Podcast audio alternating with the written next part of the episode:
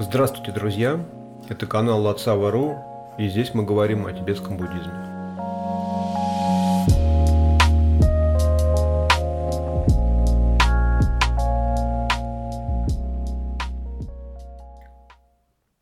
Сегодня попытаюсь объяснить такую непростую тему, как карма. Это закон причины и следствия – это тибетское слово «ле» и санскритское «карма», оно, в принципе, ну, если дословно его переводить, и означает, собственно, действие. Хотя, ну, с точки зрения метафизики э, буддийской, это не совсем действие, это совокупность э, функций, как физических, так и психологических, да, в потоке сознания отдельного живого существа, которое определяет характер, определяет э, то, что делает человек. Ну да, мы будем говорить о людях в основном, не будем сегодня, а чтобы не отвлекаться, рассматривать каких-то других живых существ, э, животных, а уж тем более абстрактных живых существ, таких как обитатели ада, голодных духов, э, богов и полубогов. Это ну, индийская и тибетская метафизика да, включает все эти миры, это несложно найти все в ламримах, э, в книгах общих, общего уровня любой школы тибетского буддизма. Мы не будем об этом говорить, потому что я, как уже много раз говорил, пытаюсь объяснять все эти понятия с точки зрения менталитета и восприятия современного западного человека, так как я сам их воспринимаю, потому что ну, я изучил огромное количество материала и индийского, и тибетского, и э, западных учителей современных, которые пытаются тоже это представлять так, чтобы было понятно обычному человеку из западного социума. А вот все, все тибетские, индийские объяснения очень легко найти в книгах. Это несложно, и там все это подробно объясняется с кучей примеров.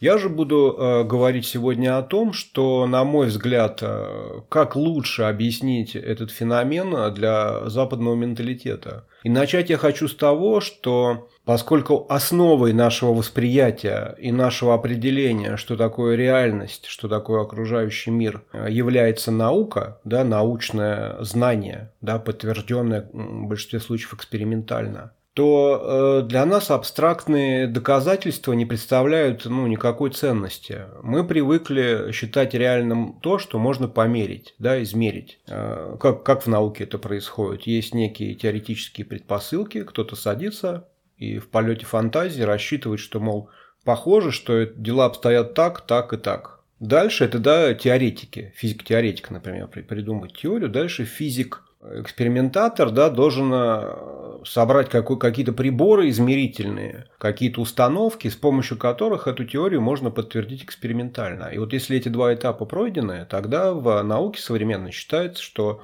э, это вот реальность. Так были доказаны все законы, начиная там с ньютоновских и заканчивая законами квантовой физики. Кстати говоря, в квантовой физике большинство предпосылок и теорий пока еще э, ну, не доказаны экспериментально. Но те, что доказаны, они настолько противоречат тому, к чему мы привыкли, э, ну, как бы основываясь на ньютоновских законах, что они, как правило, не очень распространены, потому что для практической жизни они не очень, ну, то есть пригодны, их непонятно, как использовать. А для умозрительных каких-то построений – ну, люди, которые склонны к философии и религии, они не очень любят э, квантовую физику, за исключением буддистов. Буддисты любят, потому что она подтверждает то, что Будда Шакьямуни открыл теоретически зачастую. Так вот, э, следует понимать, что в буддистской метафизике э, немножечко по-другому работает доказательная база. Да? В буддийской метафизике не обязательно для того, чтобы понять, что что-то существует каким-то определенным образом или что-то реальное или нереальное, не обязательно проводить эксперимент. Для буддийской метафизики достаточно логики и косвенных доказательств, потому что, как Будда учил,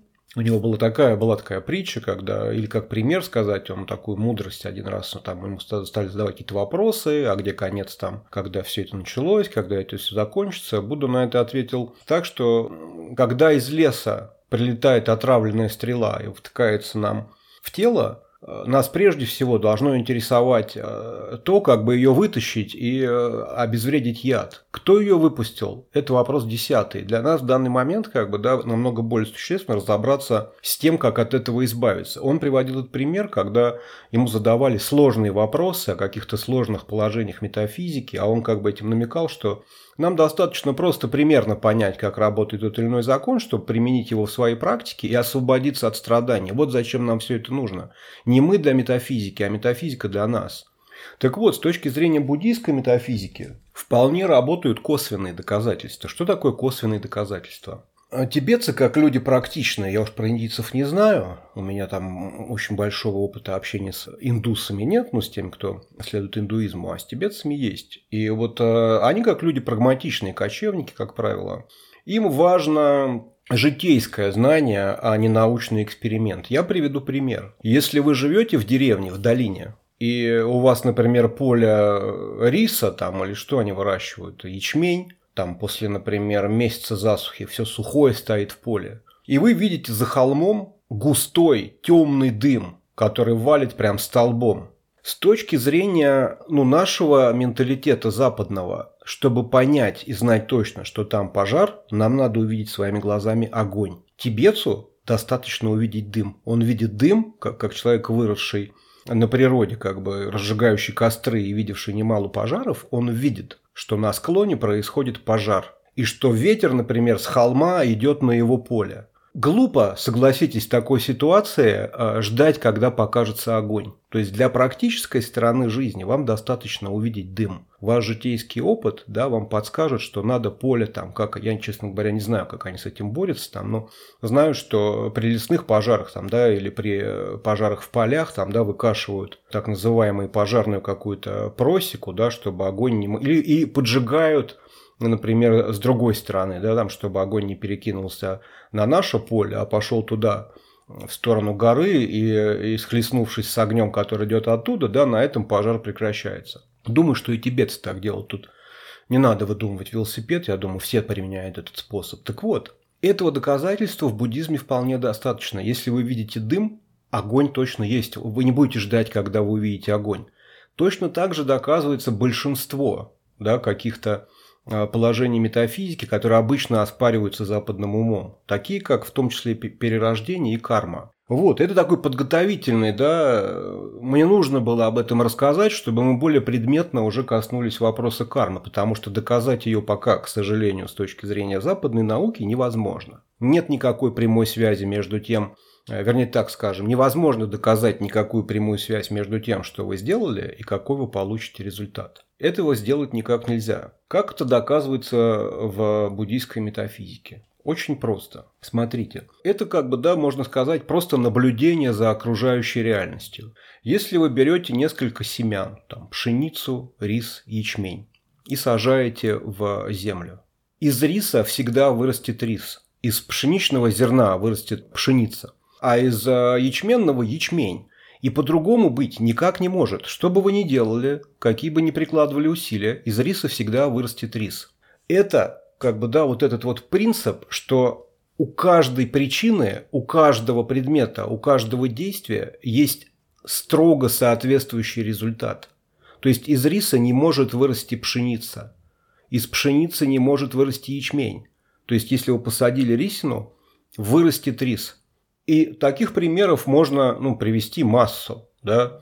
То есть, э, ну, все, что нас окружает, мы знаем, что у каждого действия простого есть определенный результат. Никогда не бывает по-другому. Или, скажем, если ну, результат э, не один, там, да, то есть, то ну, все равно всегда ограниченное количество. Даже там как, какой-нибудь генератор случайных чисел, все равно там, да, его можно математически посчитать, да, определенный результат. Там будет совокупность, например, результат, но все равно будет некий массив, за пределы которого вы никогда не выйдете. И это происходит совершенно со всем. То есть, если взять любой феномен, любое действие, любой предмет, во вмещающей Вселенной, ну, в реальности нашей, как мы ее знаем, не бывает так, что сегодня из риса вырастает рис, а завтра из риса вырастает пшеница. Возможно, если на вскидку это странное доказательство, да, но вот для тибетской метафизики, для буддийской, так скажем, метафизики, оно работает. То есть мы видим, что у любого действия обычного, у любого предмета, у любого процесса есть определенный результат или этапы результата, так скажем, да, из рисины не сразу получается следующая рисинка, а там, да, сначала вырастает росток, он превращается в стебель, потом созревает там, как она, зависть или как это называется в биологии. Из нее уже появляются рисины, они падают. И это происходит, и, и с этим ничего нельзя сделать. Заложена причина, она приведет к возникновению определенного результата. Это и есть закон кармы. В случае с потоком ума, то есть живым существом, а мы сегодня рассматриваем людей, животных не будем касаться, уж тем более абстрактных каких-то живых существ.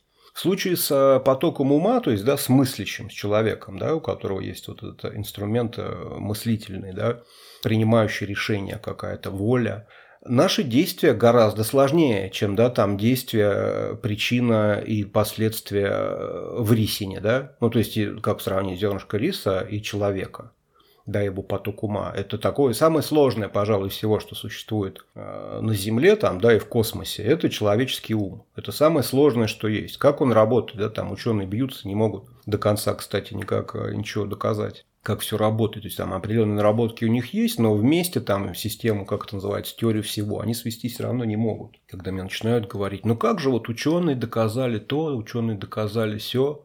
Вот как люди считают некоторые, да, которые ну, считают себя атеистами, что типа вот эти все косвенные доказательства духовных учений, философских систем и религий нерабочие, а вот наука это вот типа экспериментальное, доказательное, это вот то, что работает, я им всегда напоминаю, что, ребят, у вас в истории науки чуваки сначала верили, что сначала Солнце вращается вокруг Земли, потом Земля вращается вокруг Солнца, то сначала одни силы работают, ньютоновская физика верна, потом ее там Эйнштейн опровергает. Вы раз в сто лет полностью пересматриваете все свои положения. И каждое поколение ученых смеется над теми, кто верит косвенным доказательствам, считая их какими-то абстрактными мыслителями, а себя конкретными людьми.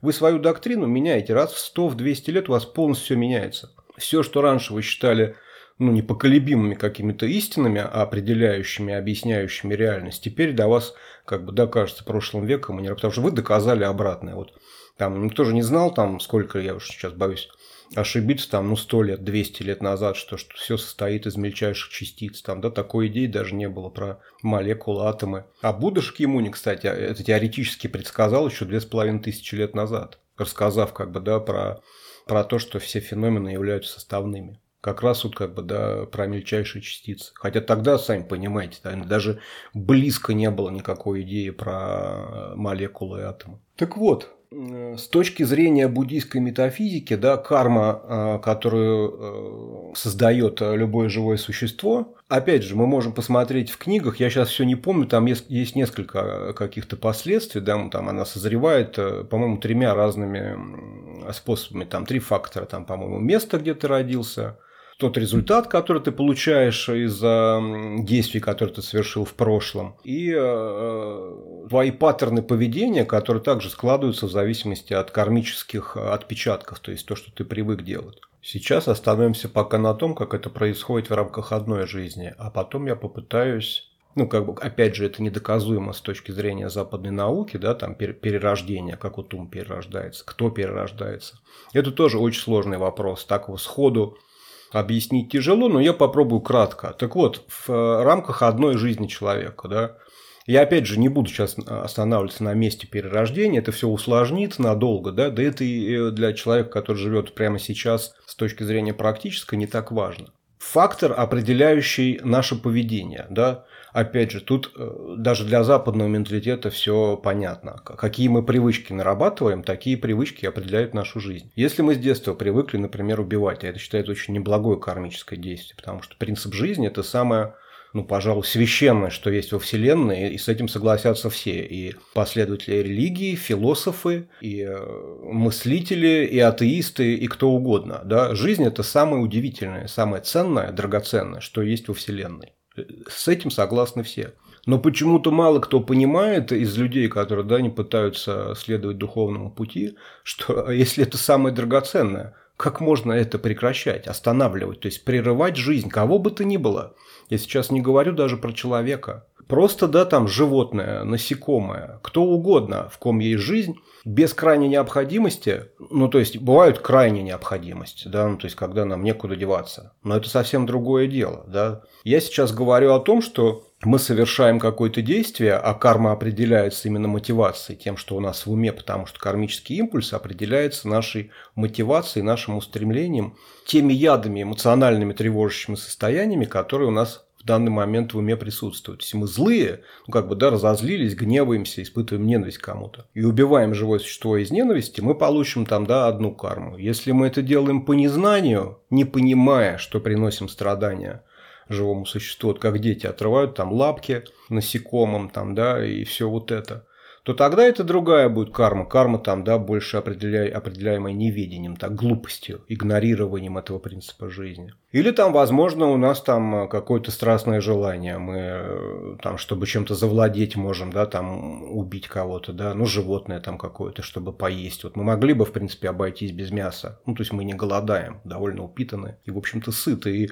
Но тут мы решаем, что вот для нас на, там, типа, на охоте важно завалить там какое-то животное и поесть именно тушенку из кабана а не купить там готовую говядину, которая уже, в принципе, есть, которая гораздо менее Э, да, там, э, карму, кармически там а, обусловлено, так скажем. Если мы в детстве начинаем развлекаться тем, что отрываем насекомым лапы, мухам крылья, там, я не знаю, что еще делают, поджигают там всяких, да, насекомых, там, э, это кажется забавно, муравейники разрушают. Почти, к сожалению, все дети это делают. Не всех останавливают. Человек, которого которому не объяснили в какой-то момент, к счастью, всегда находится кто-то, кто объясняет тебе, что так делать нельзя. Или какая-то складывается ситуация, что ты прям ощущаешь, что так делать нельзя. Не знаю, это у всех по-разному бывает, но, как мы видим, большинство людей не вырастают живодерами, к счастью. Но некоторые вырастают, потому что сначала мы рвем лапки. У нас как бы, да, вот эта глупость, вот эта вот радость от э, того, что мы видим, как мучается живое, живое существо. И у насекомых ведь тоже есть нервная система. То, что оно от огня начинает скукоживаться, означает, что ему больно.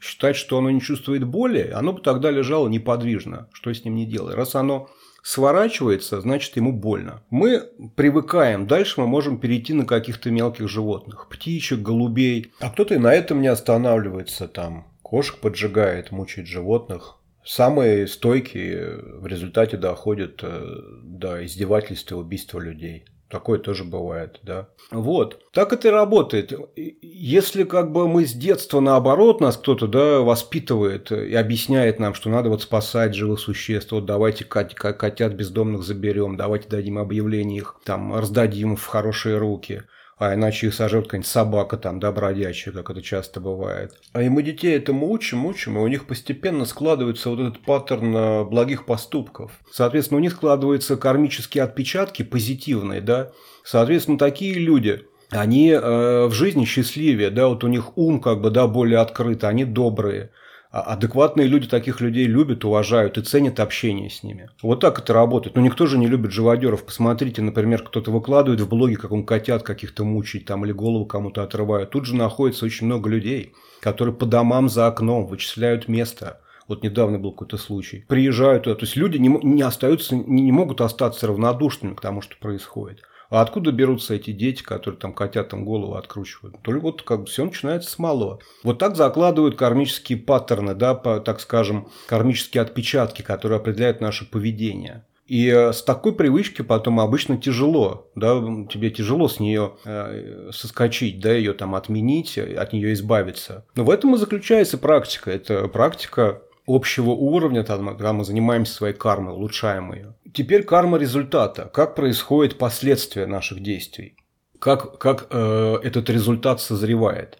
Опять же, в традиционных текстах очень много объяснений. Но они все ну, там, для нашего ума, для нашего научного склада менталитета, они все достаточно сказочные. Ну, то есть, если у тебя вера очень сильная, и ты прям очень заинтересован на первых этапах, ты можешь это принять.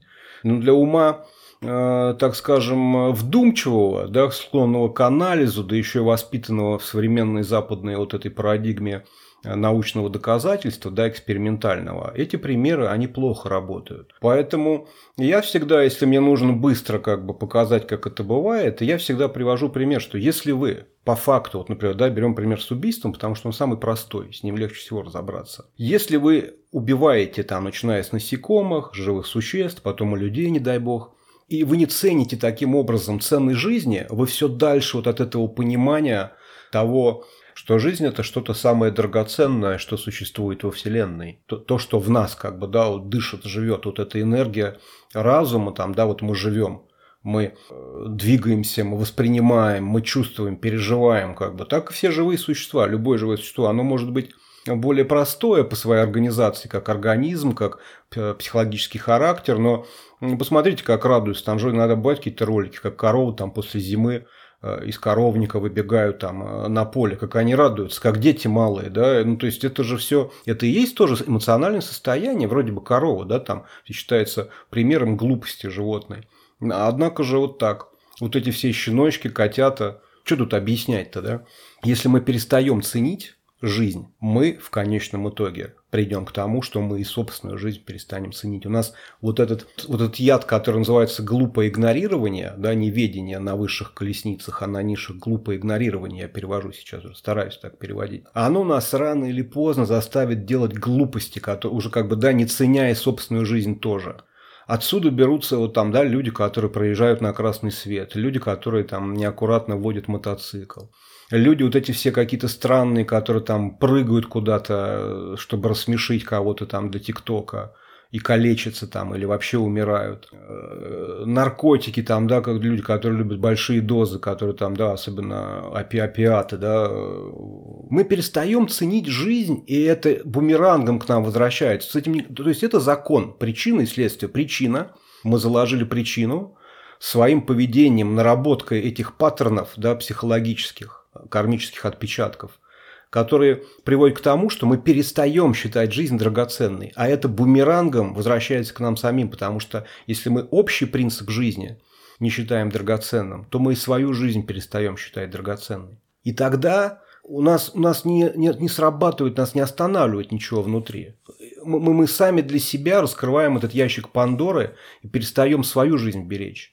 Ну хорошо, есть люди, которые не боятся смерти. Ну, таких много ну, то есть там, да, всякие экстремалы, но они обычно не думают, а что, если ты не умрешь сразу? А что, если тебе позвоночник переломает, и ты всю оставшуюся жизнь будешь лежать на кровати? Да, тебе будет сестричка утку приносить. О таком ты думал когда-нибудь? Вот так это работает, да, в течение одной жизни. Люди, которые, например, воруют деньги, да, там, или, или обманывают других. Мы не, мы не видим концовки их жизни. Нам вот кажется, сейчас они своровали, и на яхте, вот как в фильмах показывают, мошенников с точки зрения э, их позитивного восприятия, что вот они кого-то обманули, деньги украли и уплыли на острова. И как бы, да, титры пошли. Я люблю этот пример. Но никто никогда не задумывается, что в жизни так не бывает. Те люди рано или поздно, практически все, ну не в этой жизни, так в другой, но зачастую в этой, потому что вспомните, сколько так или иначе попадает людей в результате, э, ну, там, да, и те, которые были богатые, разоряются, да, например, или, или кто-то обманывает. Очень часто таких людей богатых обманывает, например, жена или любовница. Если ты сам, опять же, не ценишь, э, например, чужое, там, да, собственное, грубо говоря, то есть тебе, ну, то есть ты считаешь, что можно, э, да, украсть и, и обмануть, у тебя складывается ну, такой, такой паттерн восприятия психологический, что ты всех начинаешь вокруг считать обманщиками и мошенниками, потому что ты считаешь, что это правильно, что так и надо жить. А когда ты всех считаешь мошенниками, обманщиками, ну, то есть, когда все мошенники, реального мошенника очень тяжело вычислить. Вот так, если, в принципе, сесть и проанализировать любые поступки, да, вот такие там благие и неблагие, то в конечном итоге ты приходишь таки к логическому выводу, опять же, это нельзя подтвердить экспериментально, да, а главное, мы не можем да, там, собрать статистику, необходимую для того, чтобы 100% доказать, что это так работает. Но в целом, когда мы видим конкретные примеры, такое будет, бывает очень часто, ну, можно там дать даже по телевизору, там, а сейчас, например, взялись за инфо-цыган, я вот как бы периодически вижу, как их э, арестовывают. Ну, то есть, как бы люди всю жизнь обманывали, занимались тем, что обманывали вот этих всех доверчивых каких-то своих последователей, э, абсолютно расслабились. То есть они... Это, это пример того тоже, как работает именно вот в случае с э, мошенничеством карма. Да, там человек может, как я уже сказал, всех воспринимать мошенниками, да, тогда ему тоже тяжело. Когда все мошенники, ты загонишь себя на какой-то нервный срыв, и тебя все равно обманут. Или ты считаешь, что ты настолько хорош, хитер и умен, что нет таких людей, которые могут тебя обмануть и тебя как-то поддеть и отнять твои деньги. А оказывается, какой-то момент, когда ты слишком расслабился, кем бы ты ни был, каким бы ты ни был крутым мошенником и обманщиком, тебя самого могут как бы вот так вот выставить на деньги. Пусть даже это будет государство, не какой-то другой мошенник, а государство. Государство такой мошенник, каких еще поискать? Очень странно надеяться на то, что ты можешь обмануть государство. Туда на высокие посты как раз пробиваются люди с соответствующими качествами, по сравнению с которыми, возможно, ты смешной мошенник. И также, как бы, да, можно провести аналогию и логически просчитать ну, любые поступки, да, которые определяются кармой.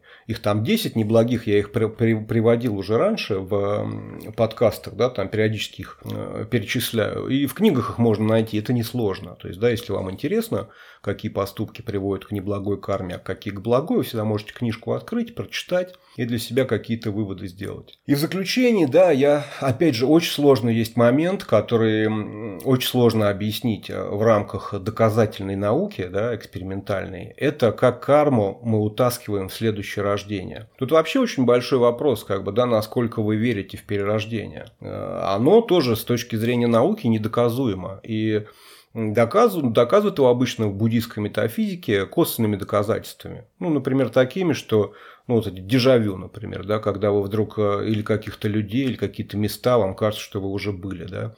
Или с одними людьми мы очень легко сходимся, а, а с другими не можем, как не пытаемся, да, то есть это определяется нашими кармическими какими-то связями в прошлой жизни. Или, например, характер детей. За детьми в этом плане э, наблюдать полезно, потому что дети, вот они, родились. И они абсолютно все разные. Даже на первых каких-то там, на первом году жизни, вот, ну, когда у тебя дети есть, у меня есть дочь, я, ну, с самого рождения как бы за ней наблюдаю, и за другими детьми ее одногодками. Они все абсолютно разные. Как это можно объяснить? Одними физиологическими генами это объяснить нельзя. То есть, как от мамы и папы какие перешли гены, вот это, да, ДНК. У ребенка есть характер почти сразу. И э, да, ты видишь, прямо он растет, у него определенные какие-то качества возникают, какие у другого ребенка абсолютно все другие. Но вот как так получается? Это косвенное доказательство того, что у нас уже есть кармические паттерны и э, вот эти отпечатки, которые определяют наш характер и наше поведение в текущей жизни. Эти отпечатки кармические, эти паттерны – мы их наработали в жизнях предыдущих. Когда ну, возникает вопрос, а что же такое перерождается? Это обычно прям вот самый убивающий как бы вопрос считается. Там, а что, кто, вот как бы, как я, почему я не помню свои предыдущие рождения? Тут очень простой ответ. Все в буддизме, практически все какие-то и метафизические факторы там, да, и какие-то объяснения в рамках философии, они все основываются на триаде, так называемой сущность, природа, энергия. Тут опять же тема отдельного подкаста, я, пожалуй, не смогу уложить подробное объяснение, что это такое, но для примера я опять же возьму рисину, как бы, да. Вот когда вы берете рисинку, сажаете ее, предположим, из рисинки вырастает немного зерен, как это обычно в реальности бывает, а только одно. Представьте себе такую ситуацию. Вы сажаете рисинку, вырастает росток, из него появляется рисинка, падает, из нее появляется росток, вырастает рисинка, падает, из нее вырастает росток, и так до бесконечности. Ну, то есть, да, предположим, что все условия есть для того, чтобы она каждый раз вырастала. Это ведь не одна и та же рисинка, правда? Как бы та рисинка, о которой мы сейчас говорим, и о той, которая будет, например, расти через два года, это совершенно две разных рисинки. Но что-то предполагает, что из этой рисинки не вырастет соседняя рисинка. Как бы не воздействуя на эту рисинку, там, меняя ее генетически, там, да, как сейчас э, растения меняют, или еще там в нее какие-то закладываем. То есть, что бы ты с этой рисиной не делал, на всех остальных рисинах это никак не отразится. А вот на том, что из нее вырастает и падает, все, что она набрала, она передаст следующей рисине. Это будут две разные рисины, но они будут на одной как бы да, нити, вот на этом потоке, который как бы да, перерождается. Сущность, да, которая перерождается, вот эта природа ума так называемая, то есть личность, она же формируется опытом и памятью. Да, это то, что вот мы набираем каких концептуальных знаний, обозначений в течение этой жизни. Да, она уходит. И когда мы умираем, она полностью стирается, потому что, ну, так не бывает, чтобы вы вытащили. И то во сне могут быть, иногда снятся целые ситуации, и ты себя ощущаешь, как будто это твоя жизнь и есть. Вот хороший пример, на самом деле. Вы когда засыпаете, во сне же можно себя ощущать абсолютно другим человеком. Вы ничего не помните про свой дневной опыт. Никаких оттуда нету ни близких, ни воспоминаний, ни навыков. Вы совершенно другой человек. Можете в другой вселенной быть там царем, кем угодно, там колдуном. Есть же такая специальная йога, йога сновидений, когда вы учитесь себя осознавать во время сновидений, чтобы понимать, что вы находитесь в состоянии сновидения. С точки зрения буддийской метафизики, да и вообще, в принципе, там правил восприятия, вы во сне видите свет, вы ощущаете что-то, вы слышите звуки, но этого ничего нет, вы лежите как бы да, на кровати, но это все происходит с вами. Вот что было днем во время того, когда вы были в состоянии бодрствования – и что ночью продолжает получать вот, эти, вот этот опыт переживания восприятия, это как раз и есть то, что перерождается. Это концептуально уловить очень сложно, и это точно в рамках одной, одного подкаста невозможно объяснить. Но в целом, да, чтобы понимать, да, сущность э, это вот это вот как бы бесконечность или пустотность, как ее называют, то, что нельзя никак ухватить и определить, то есть само, сама основа как бы, да, бытия. Природа это, собственно, то, что перерождается, то есть то, что является активной частью человеческого ума, и энергия там, да, это то, как э, мы себя проявляем в повседневной жизни. Считается, что ум просветленный, ум человека, который достиг просветления, его чистая энергия – это всегда любовь и сострадание. У него не бывает желания совершать каких-то негативных действий. В этом весь вся прелесть просветления. Вы становитесь человеком, который устранил все свои недостатки и реализовал все свои благие качества, которые изначально в нас заложены.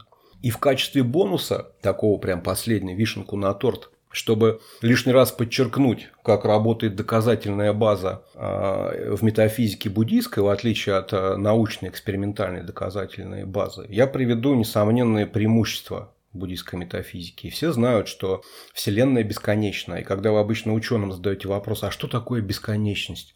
Они говорят, это непознаваемо в рамках ума. Так вот, с точки зрения буддийской метафизики, бесконечность очень легко объяснить. Все дело в том, что для науки, для научного как бы, да, подхода, э, что такое пространство? Пространство в науке – это расстояние. То есть вы берете какую-то точку одну, точку другую, ставите между ними линейку, получаете значение. Вот это пространство.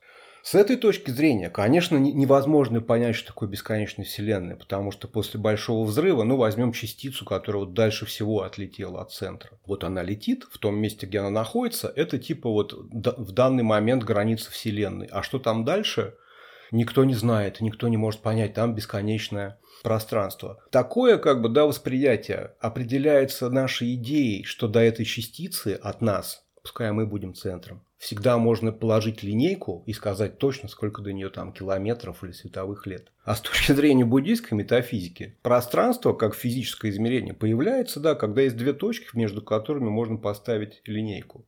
А так вообще пространство – это элемент, один из элементов, их пять. Пространство, земля, воздух, огонь, а, и вода. Так вот, пространство – это элемент, это потенциал элемента пространства. В том месте, где вот эта частица после взрыва находится, вот до нее есть пространство, которое можно померить. А после нее есть пространство как элемент, как потенциал. Сущность пространства, опять же, с точки зрения триады, сущность природы, энергии, это бесконечность, пустотность. То есть, сколько не будет лететь эта частица, столько и будет разворачиваться после нее пространство, потому что у пространства как элемента есть потенциал бесконечно разворачиваться, вмещать, да, ее природа, вмещать а, предметы любые, там, материальные, нематериальные. То есть, сколько бы эта частица не отлетала, на какое бы расстояние, пространства всегда будет достаточно, чтобы это расстояние появилось, потому что пространство – это потенциал это его природа. А уже то, что между ними появляется, вот эта линейка и все, что там между ними может уже происходить, между этими двумя точками, это энергия, да, с точки зрения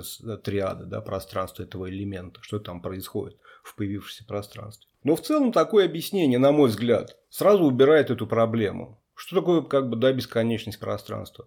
Это бесконечный потенциал пространства как элемента вмещать в себя предметы. Вот сколько ни возьми предметов, на все на них хватит всегда пространства. Представь себе любое количество предметов, помести их все за пределами этой частицы, которая летит, и там всегда будет для них пространство. Потому что пространство как элемент – это потенциал вмещать в себя Он бесконечен. Такова природа пространства. Вот, надеюсь, как бы, да, вам немножечко прояснит это объяснение, там, да, как для людей научного склада ума, которые не готовы верить э, вот в такие обычные объяснения, э, которые там были даны э, две с половиной тысячи лет назад, да и последние там, там несколько веков там, да, в Тибете, где с западной наукой вообще ламы никогда не были знакомы. Вот, на этом э, я заканчиваю. Надеюсь, ну, какую-то пользу это довольно путанное. Но карма такой сложный, такой, такая сложная тема. И э, в книгах обычно все ограничивается притчами и сказками. Я вот всю дорогу был этим не удовлетворен, и поэтому основываясь на достаточно вдумчивом анализе там, того же Алекса Берзина по поводу кармы там, и других американских учителей, да и русских тоже, я вот как бы, да, какие-то свои придумал примеры, на основе которых мне легче понять, да, как это работает. Вот. Спасибо вам за внимание. Услышимся в следующий раз.